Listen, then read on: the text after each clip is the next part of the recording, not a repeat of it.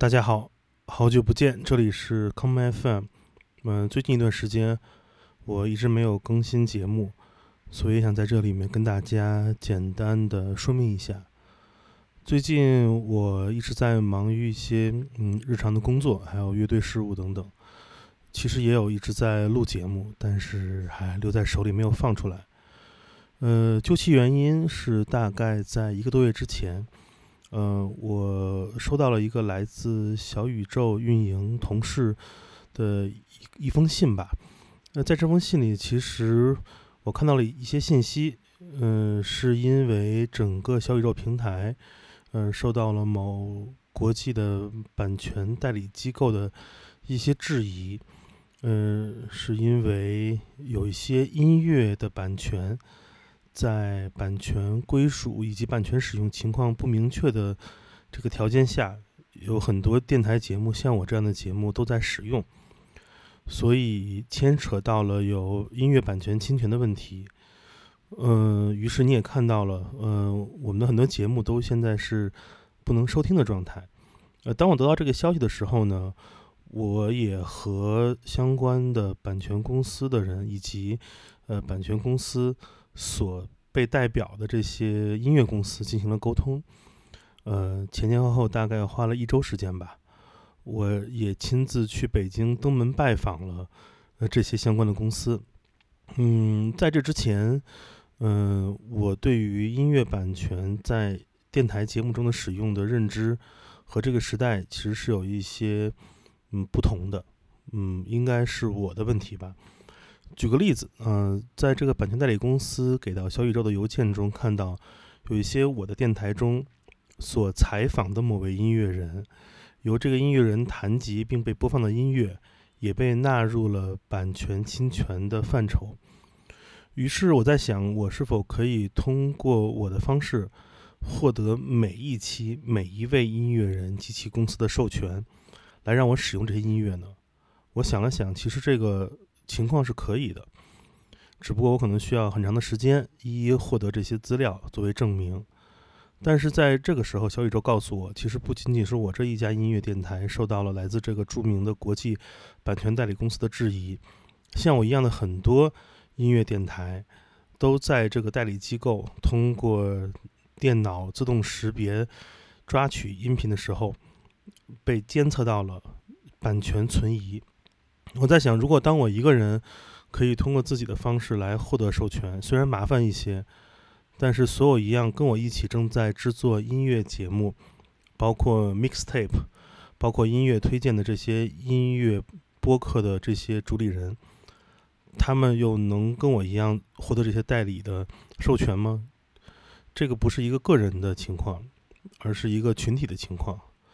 呃，我在跟北京的那家音乐公司沟通的时候，他们跟我说，呃，这个情况其实不仅仅小宇宙存在，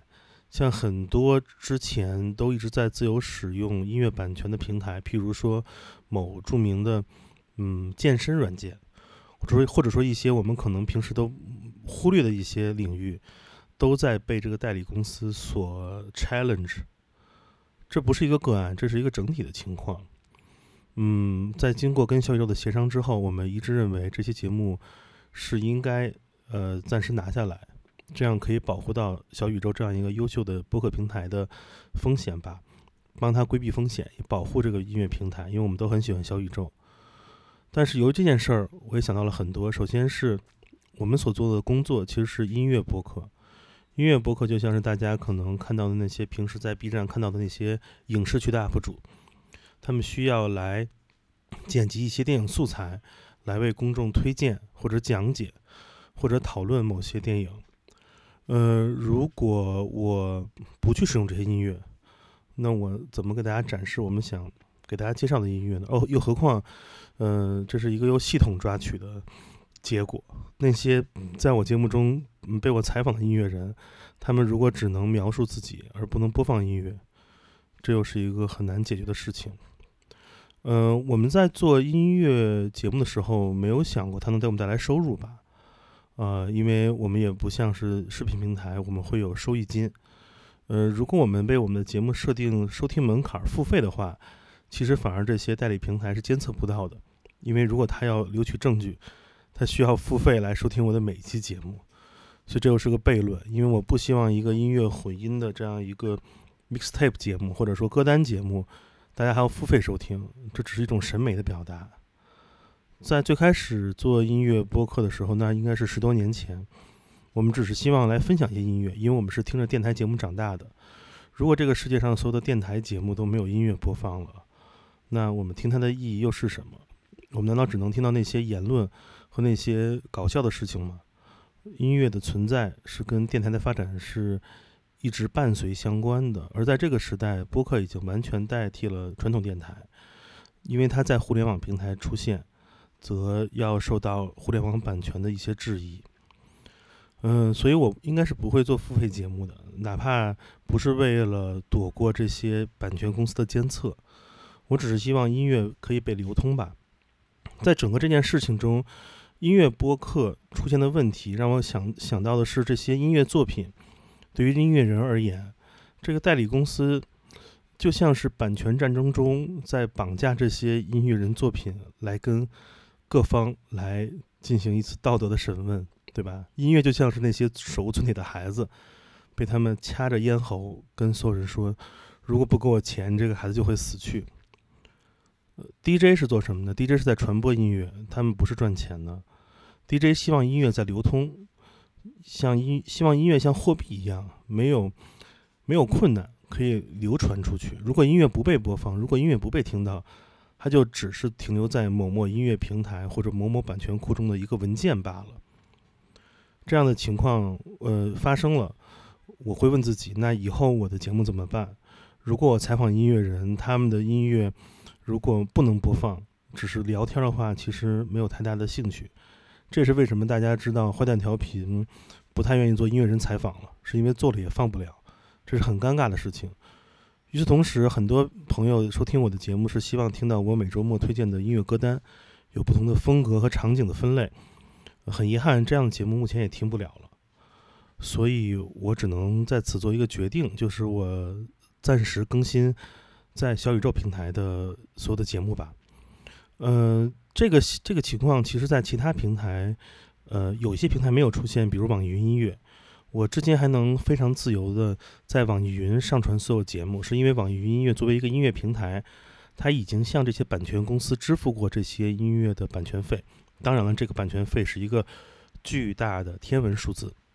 所以我在网易云的节目算是蹭到了这个红利，相当于可以在那里面来继续使用这些全球的音乐。呃，其他的几个平台我很早就停更了嘛。当时在荔枝停更，是因为荔枝慢慢的转向了女主播直播，这个跟我的音乐节目并不相符。同时，喜马拉雅当时也没有选择，是因为我在注册那个平台的第一天就被赠送了好多粉丝跟机器人在留言，很诡异的现象。嗯，所以现在如果还能继续收听节目，当然了，也是如果能通过苹果平台要抓取这些节目的话，我可能之后。在现在的情况下，只能选择在网易云持续更新节目。我的节目很快马上就会到五百期了，我会把手头的这些节目更新完之后，在五百期之后开始一些单独的我个人的 solo 节目。因为我最近在写一些音乐相关的文章，我可能就会像李厚辰那样的吧，跟大家聊聊这些文章的想法。嗯，我是希望，嗯，整个音乐行业、互联网行业、播客行业都在发展。嗯，但是这个时代有很多事情没有解决，也无法解决。嗯，在整个过程中，我也一直在问自己，是否要做一个叛逆的人？嗯，发表很多社交媒体言论啊，或者说用自己的方式一一获得所有授权，成为继续更新的人。但我想这么做其实无法解决这个时代问题。嗯，小宇宙在最开始入驻的时候，是因为这里是一个纯粹的播客的领域。我一直跟别人介绍，小宇宙就像是一个播客的买手店，他们会把最好的节目放在橱窗，并且小宇宙这么多年来也没有完成彻底的商业化，嗯，可以说他们在为爱发电吧，嗯嗯，但是他们确实支付不起这么高额的这样的 版权费用，嗯，我也非常的理解，嗯，我希望大家有有时间可以。嗯，多在评论区交流，有没有别的好的方式能让音乐节目继续留存下去？是否转战其他平台，或者说是否拥有自己的方式，或者说有没有别的方法来让嗯这些音乐被听到？嗯，在这之前我也遇到过很多其他相关的事情吧，比如说一些呃音乐演出无法进行，比如说一些海外的唱片不允许被销售等等。整个这几年来，给我带来最大的冲击，让我感到了文化正在这里消亡。但是有些人活下来了，选择消费文化或者说讨论文化就能存活，而创造文化和传播文化却是非常令人失望的事情。这些渠道慢慢变得窄了之后，